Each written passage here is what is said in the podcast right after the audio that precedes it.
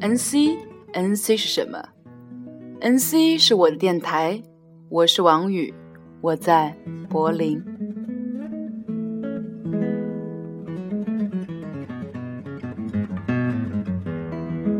不论是在豆瓣上还是在微博上，都有不少朋友给我留言说：“怎么 NC 宇宙电台就不更新了呢？”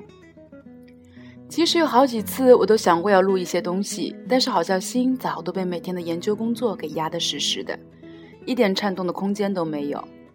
既然不是身心使然，那么录出来的东西必当成了虚情假意，又何必去录它呢？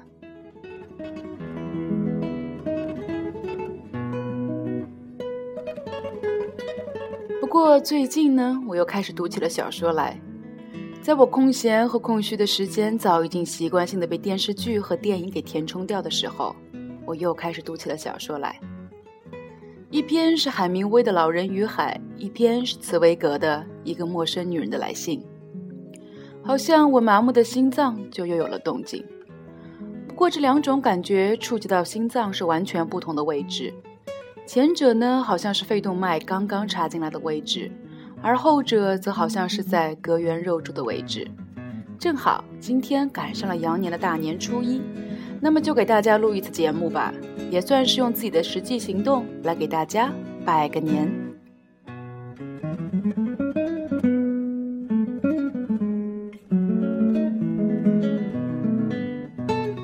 今天聊聊 perception 吧。前几天呢，有一个女朋友给我推荐了一部美剧，叫做《Affair》。情事，原本这是一个俗套的婚外情的故事，再加上一点门不当户不对的婚姻，再加上一点犯罪的情节。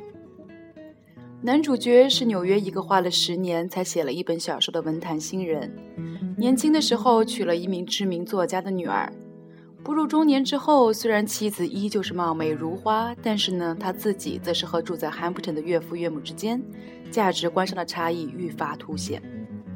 特别是在遇到子女的教育问题上的时候，矛盾更是暴露无遗。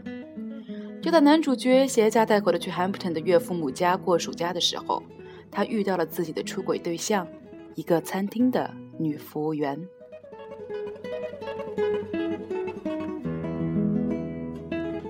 这个女服务员也是一个有妇之夫，她嫁给了当地一个经营牧场生意的家庭的大儿子。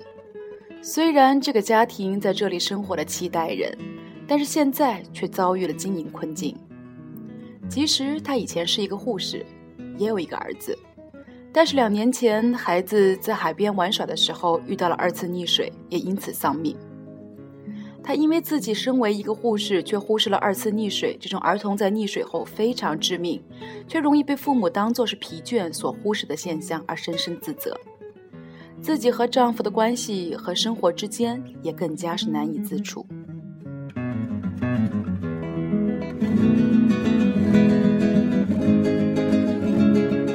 如果两个人在这个时候产生了感情，似乎也是在情理之中的。但是如果是这样，这部剧也就没有什么艺术水准了。它的每一集都分了两个部分，说的呢是同一个故事，只不过一个部分是男主角看到的版本。另一个部分是女主角看到的版本，虽然故事大抵相似，但是情节、逻辑，就连服装的细节都是完全不同的。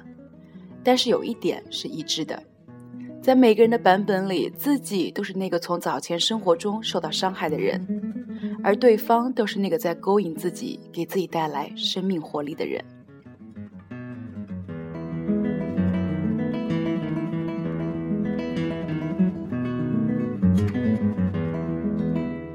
就像社会学的 Sam 在课上最喜欢说的那句：“没有真实的故事，只有每个人不同的叙述。”为什么今天会想说这个故事呢？可能是因为今天刚刚看完茨威格的一个陌生女人的来信吧。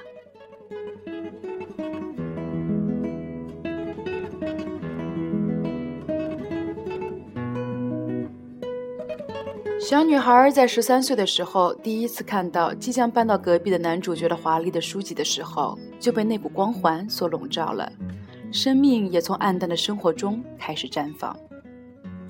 然后自己每天从家门的钥匙眼里开始记录下男主角自己都不曾记得的生活细节，以及各式各样的女人的进进出出。当然，这些女人对于男主角来说也都是不曾记得的生活细节。后来搬了家的小女孩，经过漫长的等待，成了一个十八岁的美少女。当她再一次的站到男主角的面前的时候，也变成了他身边一个不被记得的情人，还怀了他的孩子。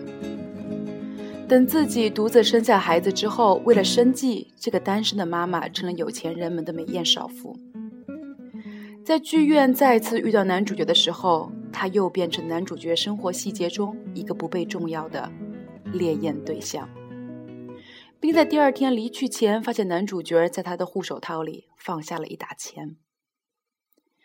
在他十八岁怀上他的孩子的那段时候，在最后一去离次的时候。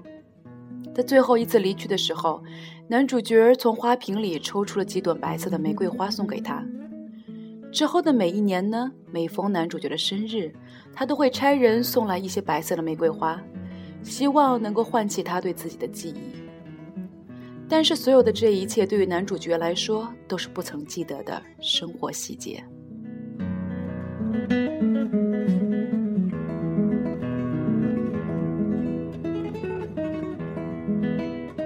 就在孩子因为流感而去世的时候，他给他写下了这封信，讲述了自己的故事。而就在此时，男主角才发现自己今年的生日并没有收到白色的玫瑰花，因为他在写完信的时候也因流感而去世了。此时，男主角好像感觉到了生命中有一个模糊的十三岁的小女孩，有一个模糊的十八岁的青涩的美少女。有一个模糊的美艳的少妇，但是再往下想，却怎么也想不到了，好像追赶着空气一般。这时，他体会到了死亡，体会到了永恒的爱情。